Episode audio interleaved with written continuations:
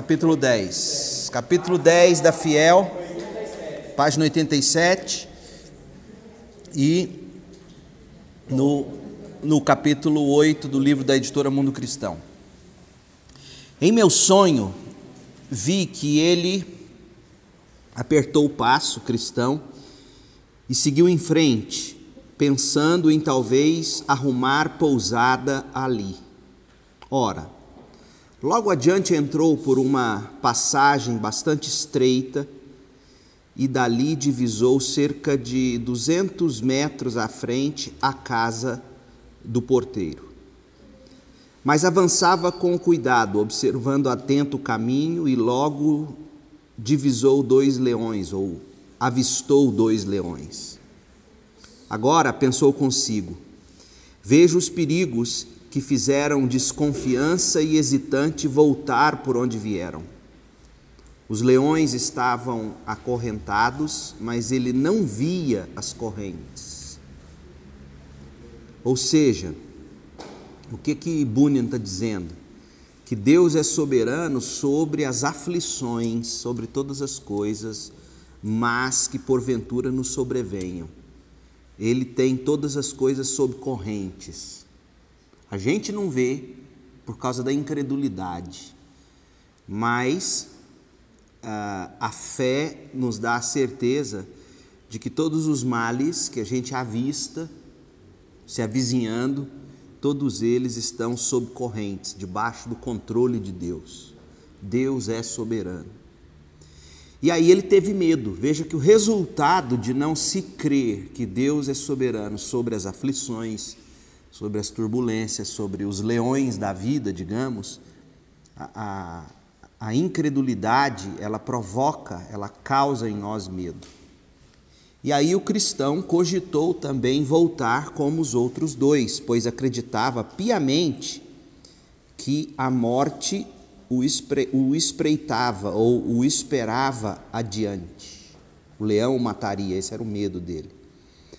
Mas o porteiro que se chamava vigilante, ah, lá em Marcos 13, existe talvez onde esteja a ideia desse, desse vigilante. Vigilante percebendo que cristão ah, estacara ou paralisara, né? como se quisesse voltar, gritou-lhe dizendo: É sua força assim tão pouca? Não tema os leões, pois estão acorrentados e foram colocados aqui para testar a fé dos que a têm e para revelar aqueles que não têm fé. Mantenha-se no meio do caminho e nada sofrerá. Olha a ideia que ele traz aqui.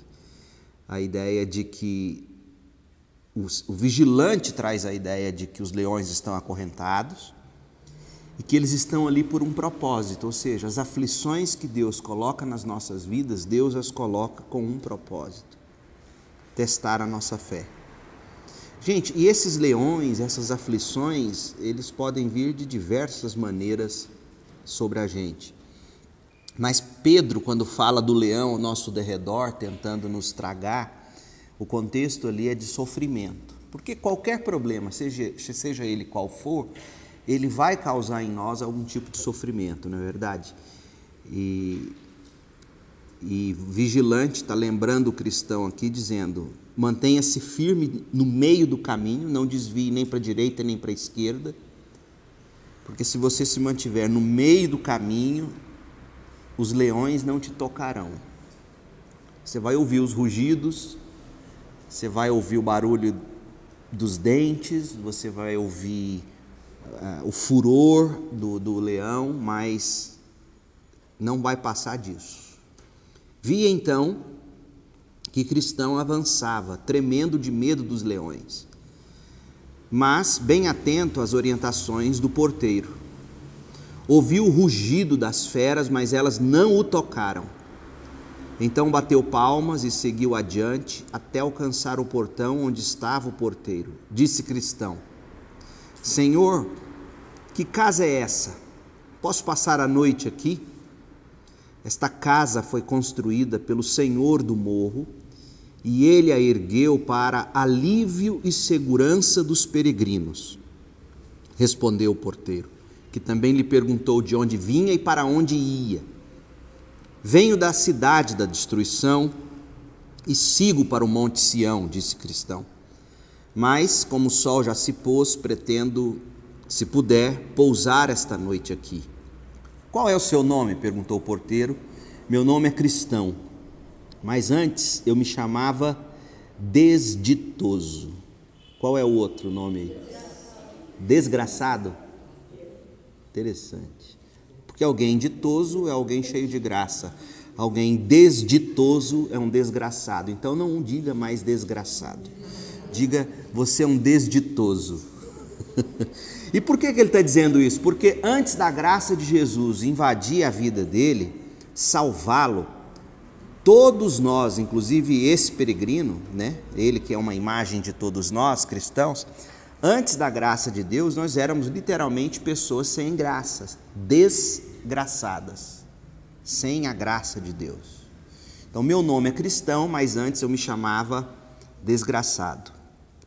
Procedo da linhagem de Jafé, a quem Deus convenceu a habitar nas tendas de Sem, um peregrino. Isso aqui é uma alusão a um personagem do Antigo Testamento que peregrinava. Mas por que é que você chegou tão tarde, já posto o sol?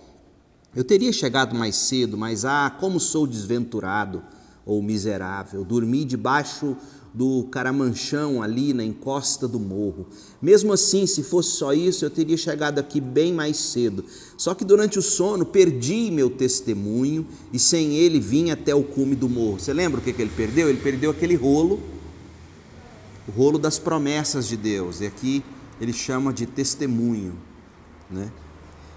E sem as promessas de Deus, sem o testemunho, sem o rolo, ele não tinha forças para prosseguir. Depois eu o procurei e não o encontrando, me vi forçado, com pesar no coração, a voltar ao lugar onde dormi, e ali o encontrei, por isso só chego agora.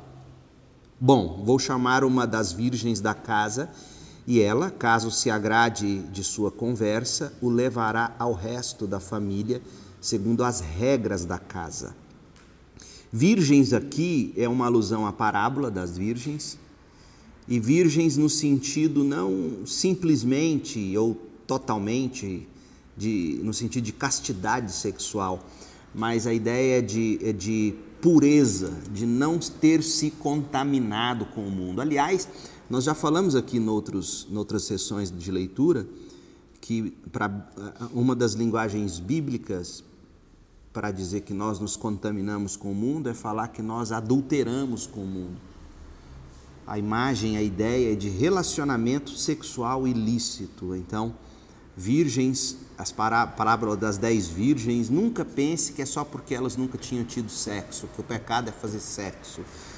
É, enfim, não, a ideia é de pureza das coisas do mundo. Agora, é óbvio, e a gente sabe, não preciso dizer, que em que contexto Deus criou o sexo e para qual contexto Deus criou o sexo, e fora desse contexto chamado casamento, sexo será sempre pecaminoso, né? É isso. Mas a ideia aqui é das virgens serem pessoas puras.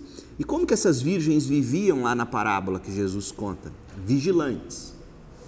Elas tinham que manter óleo nas suas lamparinas? Tinha que manter uma vida cheia do Espírito para que ela brilhasse para a glória de Deus. O porteiro vigilante tocou um sino. Logo depois surgiu à porta da casa uma donzela linda e séria, de nome Discrição, perguntando por que fora chamada. Este homem vem da cidade da destruição e segue rumo ao monte Sião, mas está exausto e, surpreendido pela noite, pediu-me pouso. Disse-lhe então que chamaria você e que depois de conversar com ele, você faria o que lhe parecesse melhor, segundo a lei da casa.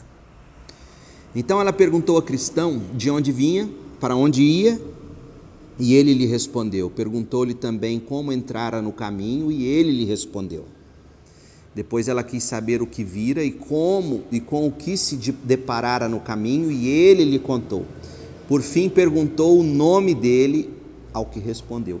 Veja que ela, ela entrevista ele, tentando ter certeza da genuinidade da fé dele, de onde você veio, para onde você vai, como que você entrou aqui. Lembra que na, na leitura passada nós vimos a importância de se entrar pela porta e não pular o muro, né? Fala disso lá no capítulo 7.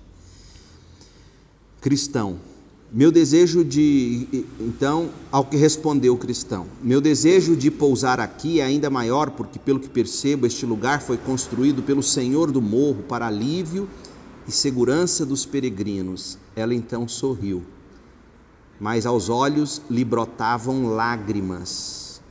Após breve pausa, disse: Vou chamar mais algumas pessoas da família. E correndo até a porta, chamou Prudência como é que é mesmo o nome dela? Não, não, o nome dela, dessa mulher. Descrição. Ah, e aí ela chamou prudência, caridade, ou amor e piedade, que depois. Na verdade, isso aqui percebe é o fruto do espírito, né? Amor, piedade, prudência, sabedoria, enfim que depois de mais alguma conversa com ele, o aceitaram na família. Muitos do que o receberam, dos que o receberam à porta da casa, diziam: Entre, bendito do Senhor. Esta casa foi construída pelo Senhor do morro com o propósito de abrigar os peregrinos. Veja, já repetiu isso pelo menos três vezes. Ele então inclinou a cabeça em respeito e seguiu-as por dentro da casa. Já lá dentro, sentado, deram-lhe algo de beber e decidiram em consenso que até estar pronta a ceia, alguns deles teriam uma conversa particular com o cristão para melhor aproveitamento do tempo.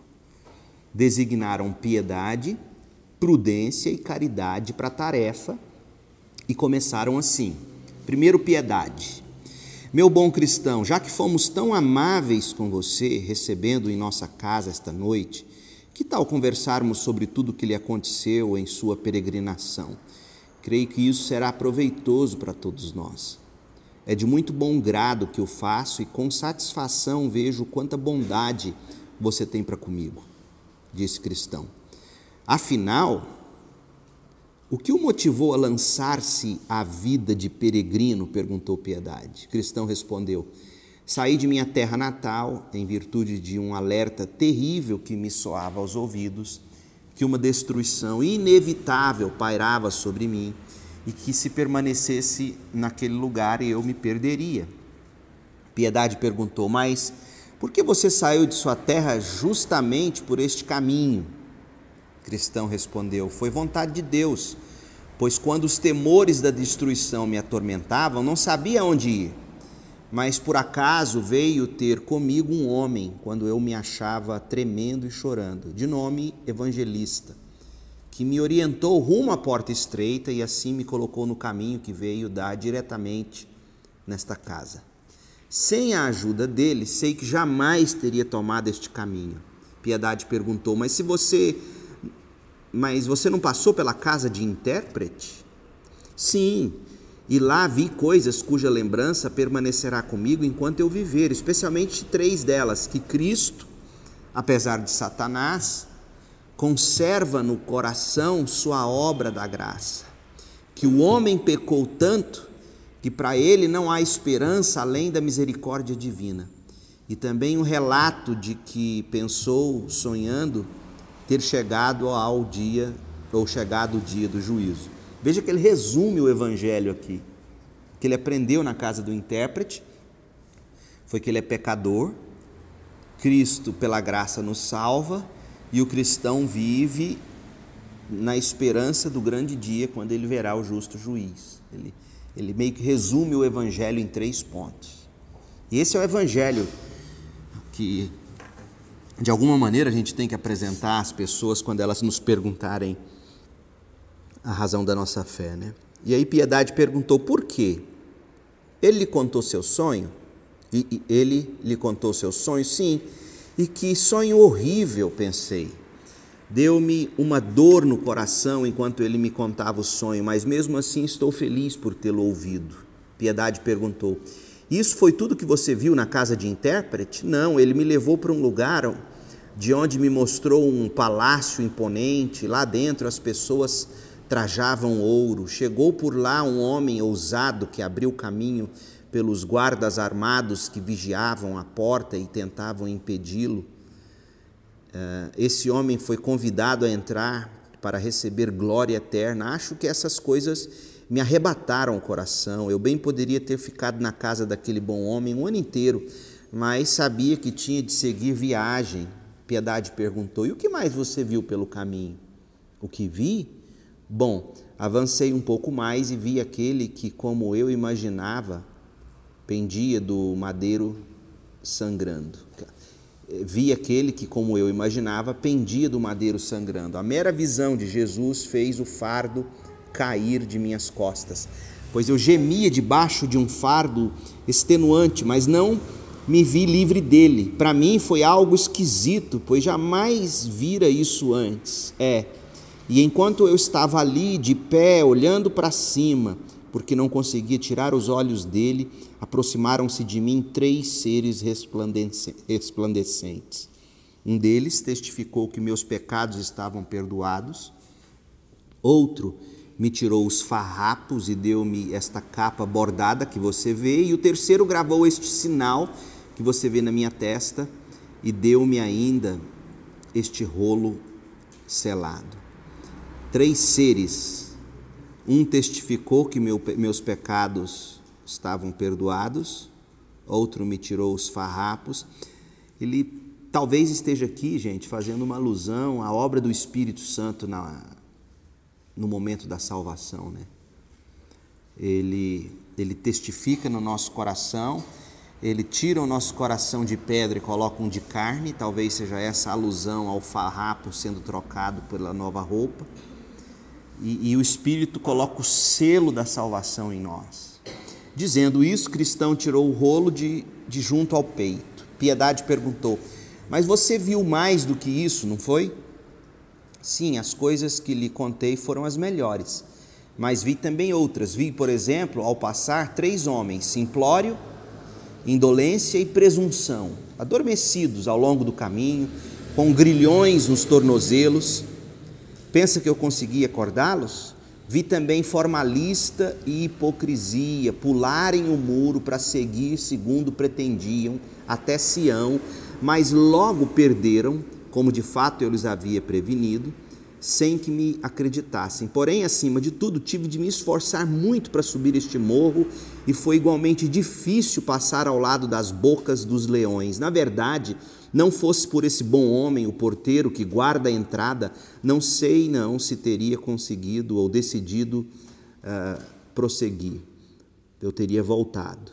De qualquer modo, agora agradeço a Deus por estar aqui e agradeço a vocês por terem me recebido.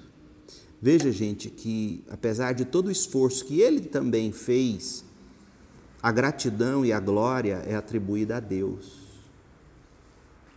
A graça de Deus que começou em nós a boa obra de salvação, ela é quem nos conduz.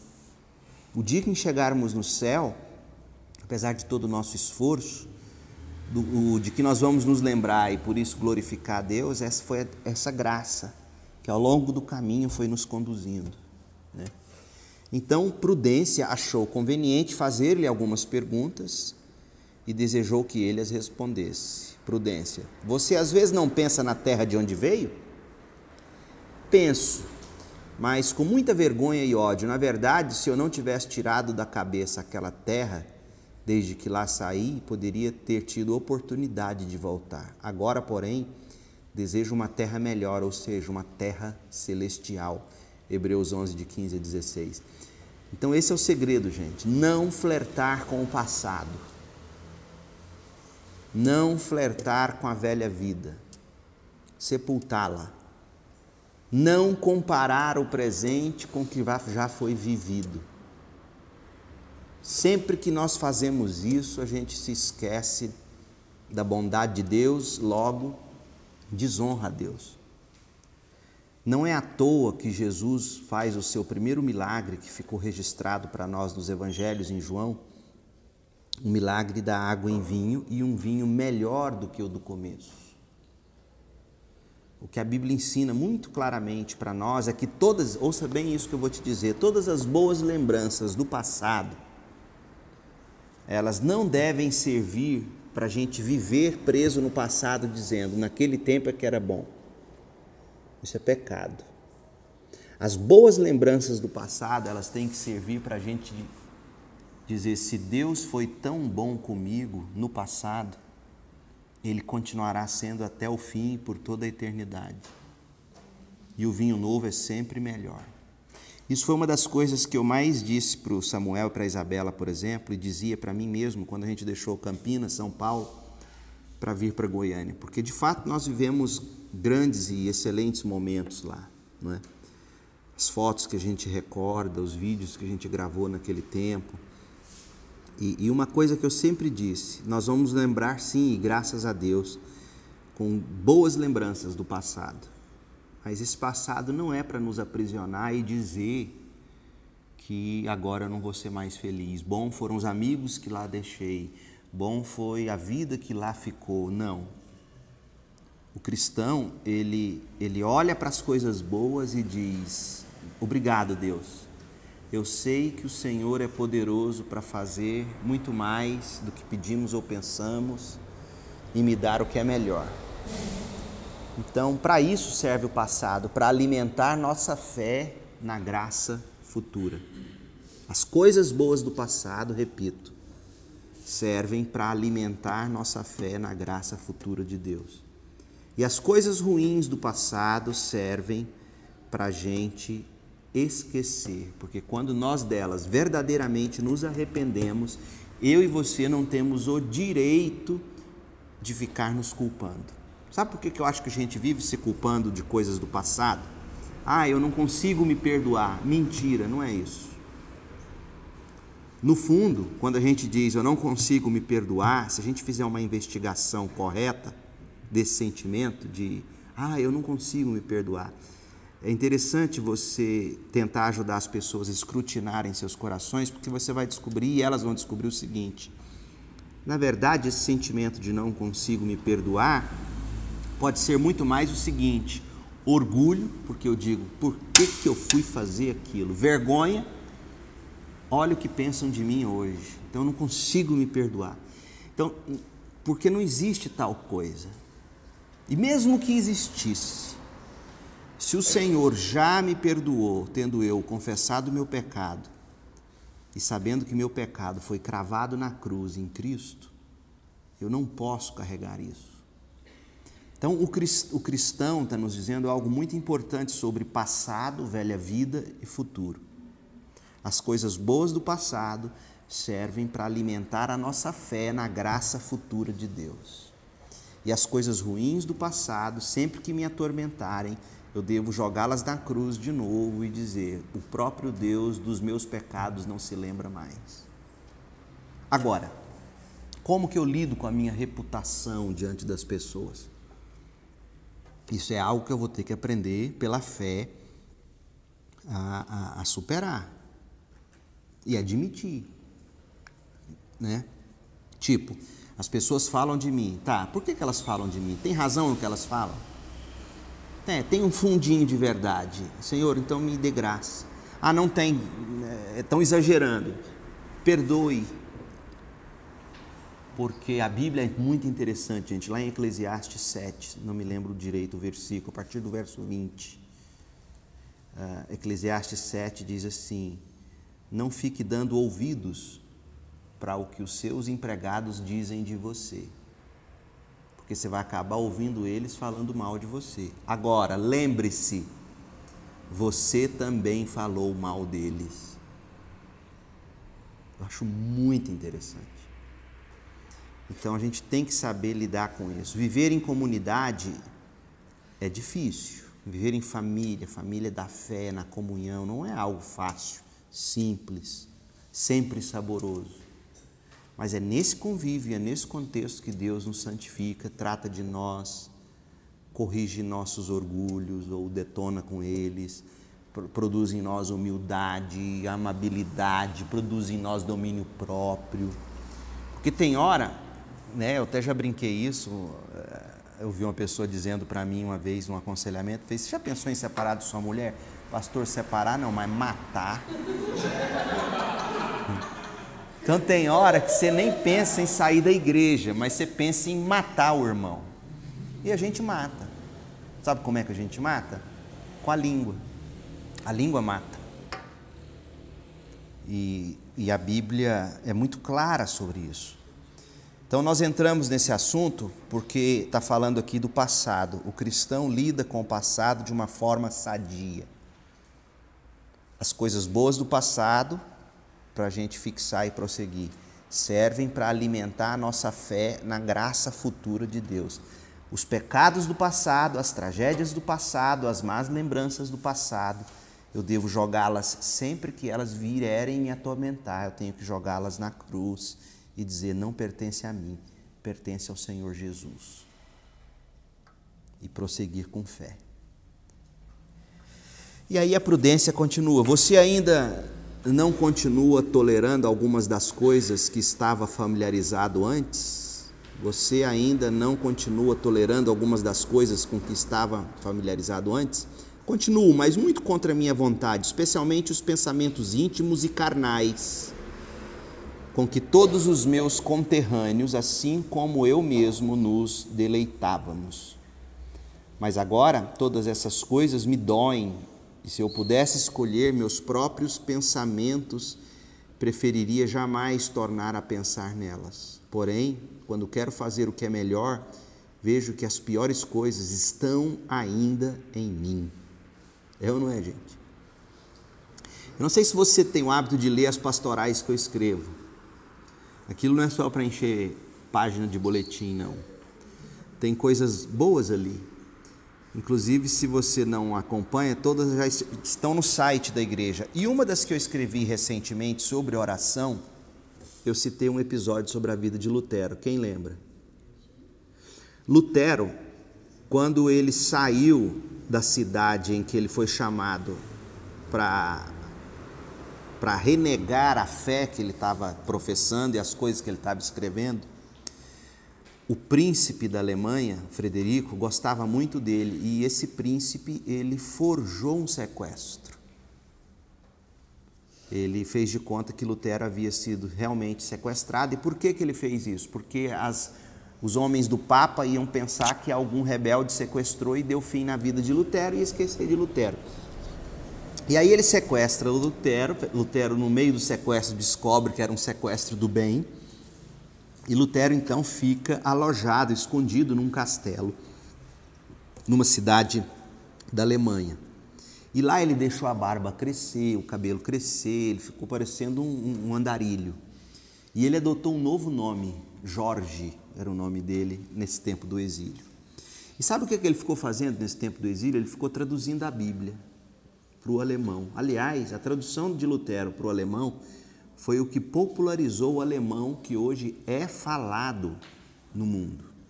Né? E aí, no, no, mundo alemão, né, de fala alemã. E o que, que aconteceu? Nesse castelo, em 11 meses, ele traduziu o Novo Testamento. 11 meses. Ah, e chegou um momento que ele estava muito mal, ele não conseguia, havia semanas que ele não conseguia orar, não conseguia ler a Bíblia, não conseguia traduzir a Bíblia, o Novo Testamento. Sabe o que, ele fez? Um amigo escreveu para ele, está lá na pastoral, depois você dá uma olhada lá para você ver, procura uma foi uma dessas últimas sobre oração que eu fiz.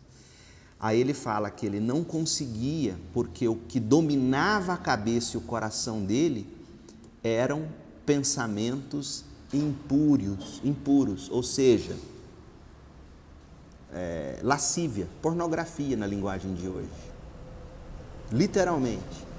E ele fica sem conseguir orar, sem conseguir escrever, sem conseguir produzir, e, e mal com aquele sentimento.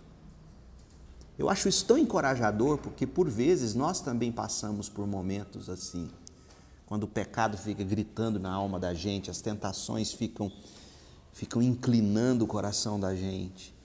E o que cabe a nós é, é, é perseguir com fé, prosseguir com fé. E, e o que cristão está dizendo aqui é que sempre vem esse flerte com o pecado e com o passado, e ele tenta fazer o bem, como Paulo diz em Romanos 7, e ele descobre que as piores coisas estão ainda dentro dele.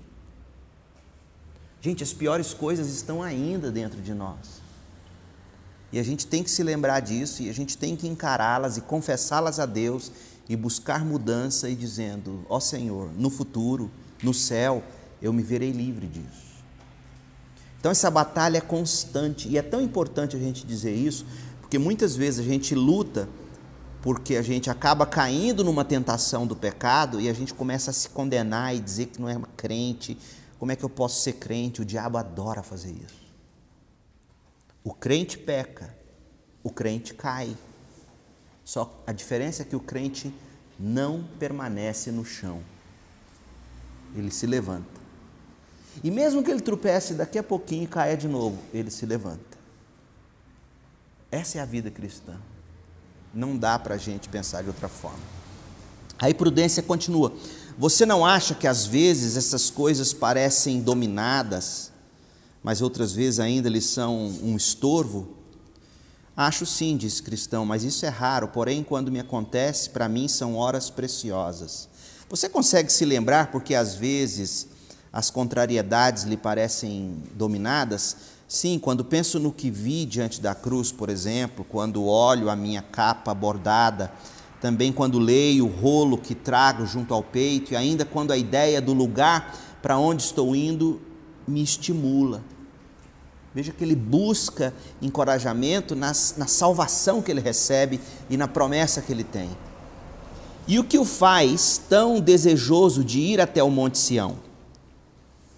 Bem, lá espero ver bem vivo aquele que morto vi pendurado na cruz. E ali espero livrar-me de todas essas coisas que até hoje estão em mim e que me aborrecem. Lembra do pecado que a gente falou? Lá dizem, não existe morte. E lá viverei com a companhia que mais me agrada. Para dizer bem a verdade, só posso mesmo amá-lo pois foi Ele quem me aliviou o fardo. Estou cansado da enfermidade que trago dentro de mim. Prefiro estar onde não morrerei mais, ao lado daqueles que continuamente bradam: Santo, Santo, Santo. Então Caridade tomou a palavra e perguntou a cristão: Você tem família? É um homem casado? Tenho mulher e quatro filhos mesquinhos. o que, que diz aí? Na outra. Hã? Quatro filhos pequenos. E na, na sua, Vinícius? Só Mesquinhos também? Quatro pequenos. E por que não os trouxe consigo?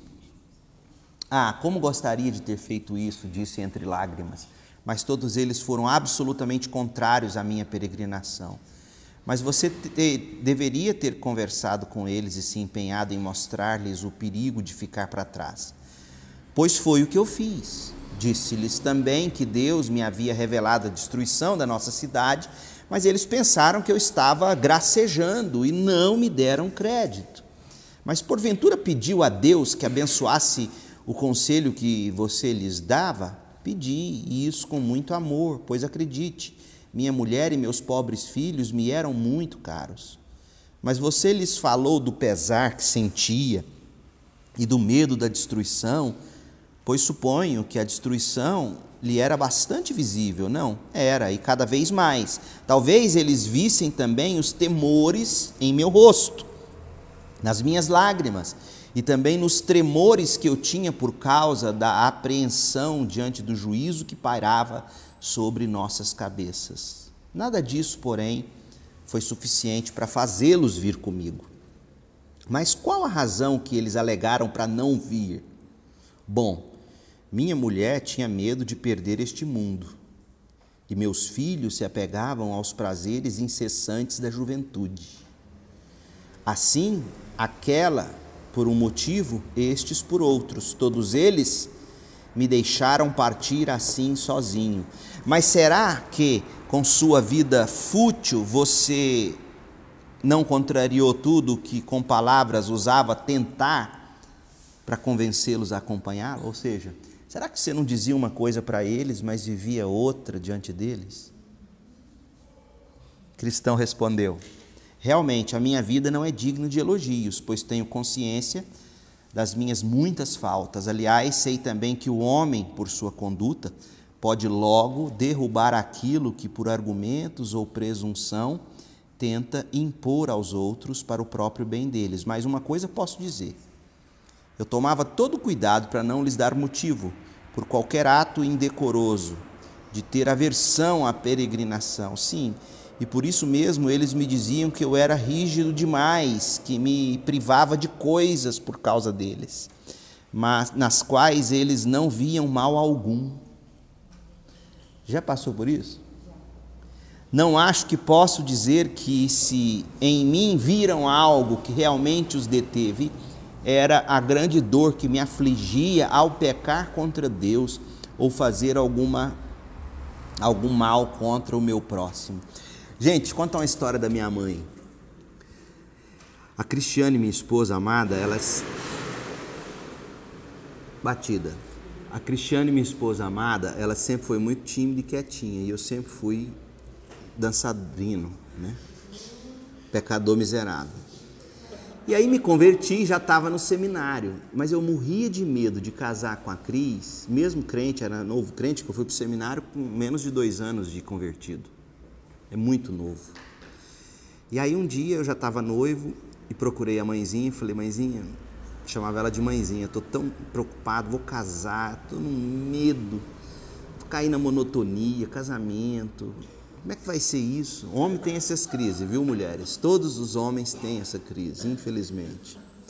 A mulher está sonhando com a vida e o homem está lá, meu Deus, eu vou conseguir ficar com essa mulher pro resto da vida, acordar olhando para a cara dela.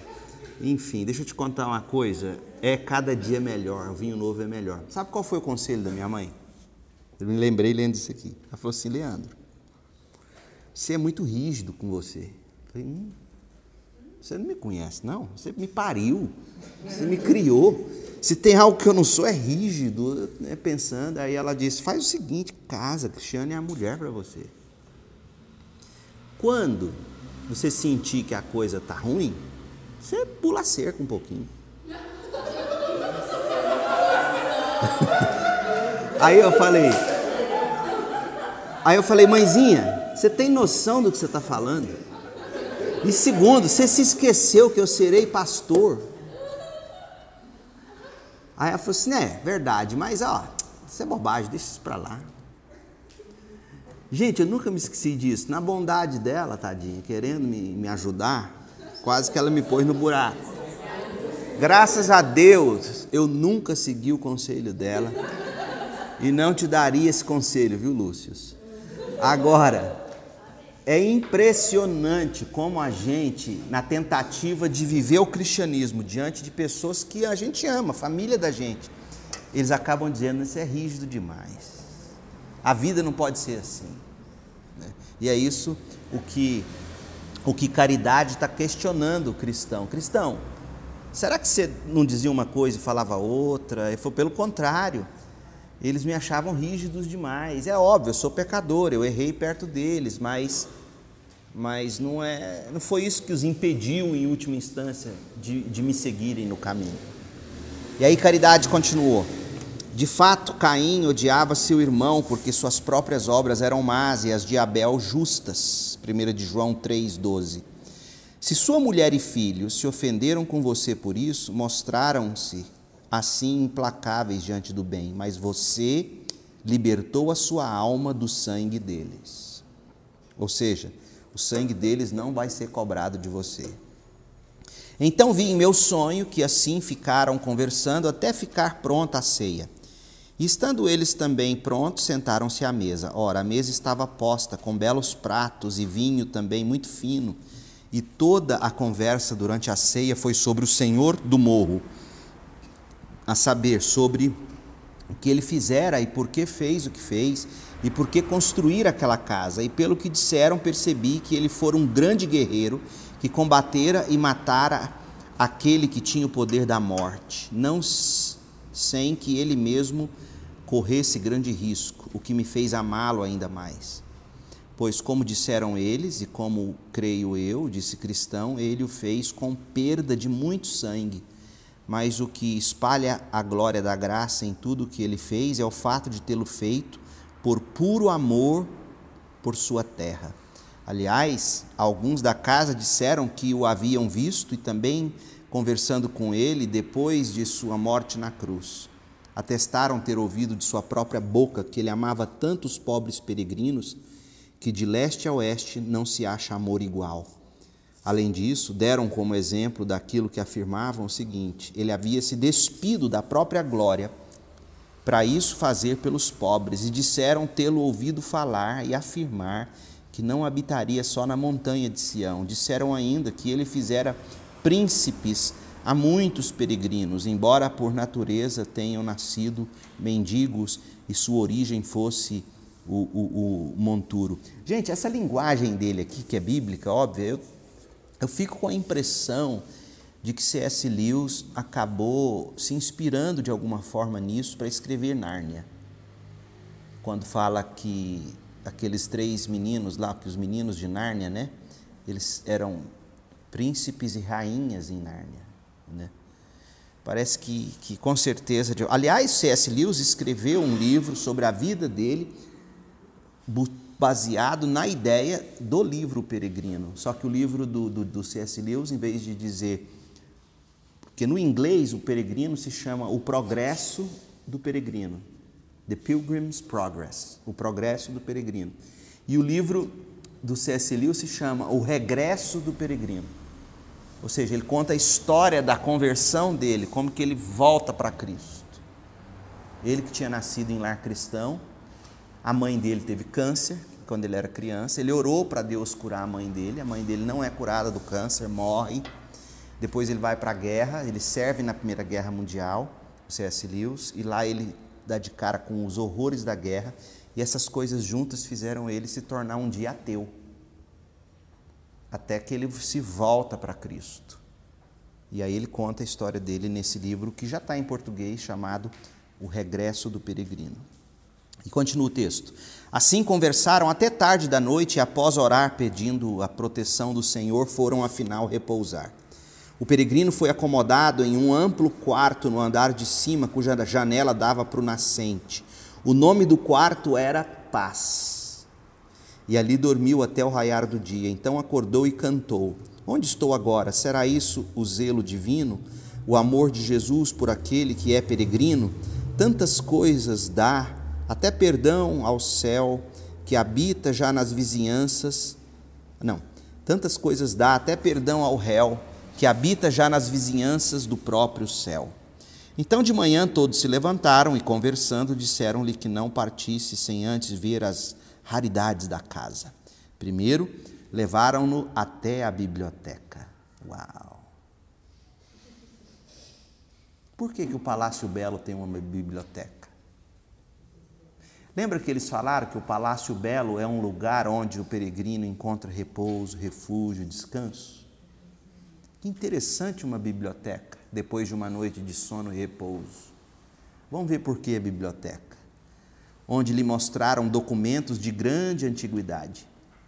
Se bem me lembro do meu sonho, mostraram-lhe antes de tudo a ascendência do Senhor do Morro, que era filho do ancião de dias e veio à existência por eterna geração. Ali também se achavam mais plenamente registrados os atos que ele executara os nomes das muitas centenas que ele tomara para seu serviço, e como ele os havia posto em moradas que jamais seriam destruídas, nem pela passagem dos dias, nem pela degeneração da natureza. Então leram para ele alguns dos atos meritórios que alguns de seus servos haviam feito. Veja que o que peregrino lê na biblioteca, ou ouve ler para ele, é sobre Deus Cristo e biografia dos homens e mulheres de fé. Gente, John Boone está ensinando para nós que seria impossível a gente peregrinar com sucesso na vida cristã sem tempo com as leituras que edificam. É isso que ele está dizendo. Então, leram para ele alguns dos atos meritórios que alguns de seus servos haviam feito, como subjugaram reinos, executaram a justiça, alcançaram promessas, fecharam as bocas de leões, aplacaram a violência do fogo, escaparam ao fio da espada, da fraqueza extraíram força, agitaram-se na luta e fizeram bater em retirada exércitos de estrangeiros, citando Hebreus 11. Depois leram ainda em outro volume dos documentos do lugar um trecho em que mostrava que o Senhor se dispôs a receber na sua casa todas as pessoas, mesmo aquelas que no passado tenham feito grande afronta à sua pessoa e aos seus caminhos. Ali também estavam diversas histórias de muitas outras coisas famosas, de todos, todas elas cristão teve um vislumbre de coisas antigas e modernas, além de profecias e predições de acontecimentos que seguramente se cumprirão tanto para pavor e espanto dos inimigos, quanto para consolo e alívio dos peregrinos. Eles leram a Bíblia e eles leram bons livros. No dia seguinte, o levaram à armaria, Casa das Armas, onde lhe mostraram boa sorte de petrechos que seu senhor providenciara para os peregrinos: espada, escudo, capacete, couraça, toda oração e calçados que não se gastam. Isso aqui é a armadura do cristão em Efésios. E ali havia o bastante para equipar to, tantos homens ao serviço do Senhor, quanto as miríades de estrelas que há no céu. Também lhe mostraram alguns dos objetos com que alguns de seus servos haviam feito prodígios. Mostraram-lhe a vara de Moisés, o martelo e o cravo com que Jael matou Císera também os cântaros, as trombetas e as tochas com que Gideão fez bater em retirada os exércitos de Midian. Então lhe mostraram a aguilhada de bois que Sangar usou para matar 600 homens. Também mostrou a queixada com que Sansão fez tamanhas proezas Mostraram-lhe, além disso, a funda e a pedra que Davi usou para matar Golias de Gate, e também a espada com que seu senhor irá matar o homem de iniquidade no dia em que há de erguer-se para o juízo. Apresentaram-lhe, além disso, muitas coisas excelentes. O cristão se admirou bastante com elas, isso feito já era hora de dormir. Então vi em meu sonho que de manhã ele se levantou decidido a seguir viagem, mas quiseram que ele ficasse até o dia seguinte e disseram: Se o tempo estiver bom, vamos lhe mostrar as montanhas aprazíveis. Era algo que, segundo disseram, lhe traria ainda mais ânimo, pois as montanhas ficavam mais perto do refúgio desejado do que o lugar onde estavam então. Ele aceitou o convite e ficou. Já alto sol, levaram-no até o terraço da casa e lhe apontaram o sul. E eis que a grande distância ele viu uma região montanhosa das mais lindas, embelezada com matas, vinhedos, frutas de todas as espécies, flores também com riachos e fontes, tudo muito agradável de olhar. Cristão perguntou o nome daquela terra e lhe disseram que era a terra de Emanuel, região à qual todos os peregrinos tinham livre acesso tanto quanto o morro de onde estavam, e que quando ele chegasse lá poderia ver o portão da cidade celestial, pois os pastores que moravam ali o mostrariam. Ora, ele se lembrou então de que era hora de partir e todos concordaram, mas primeiro disseram: Vamos novamente até a casa das armas. E para lá se dirigiram e chegando o aparelharam da cabeça aos pés com instrumentos da mais alta qualidade e resistência e talvez para enfrentar os perigos talvez para enfrentar os perigos do caminho. Me chama a atenção nesse palácio belo as coisas que Deus usou para encorajar o peregrino a prosseguir. Primeiro, o diálogo com aquelas pessoas de piedade. Amizade espiritual, gente, é fundamental na vida cristã. E, e, vocês perceberam as conversas que eles tiveram, o que cada um tentou extrair do coração do peregrino? Conversas que edificam, conversas que abençoam. Brincar é muito bom, eu amo brincar, vocês têm me conhecido assim. Mas há momentos em que a gente precisa sentar e falar do coração de uma forma que edifica. Outra coisa que me chama a atenção, além da boa amizade, é, são as leituras. a biblioteca, o lugar onde se lê a Bíblia, o lugar onde se lê bons livros, o lugar onde você aprende sobre as vitórias dos homens de Deus do passado. E também o que me chama a atenção é a necessidade de nós nos vestirmos da armadura de Deus. Sem essas coisas, sem boas amizades, amizades espirituais, ouça bem isso, sem boas leituras e sem a armadura de Deus, a gente não consegue prosseguir. Que Deus nos abençoe. Na próxima, a gente vai falar sobre cristão lutando com o diabo no vale da humilhação. Cristão lutando com Apolion no vale da humilhação.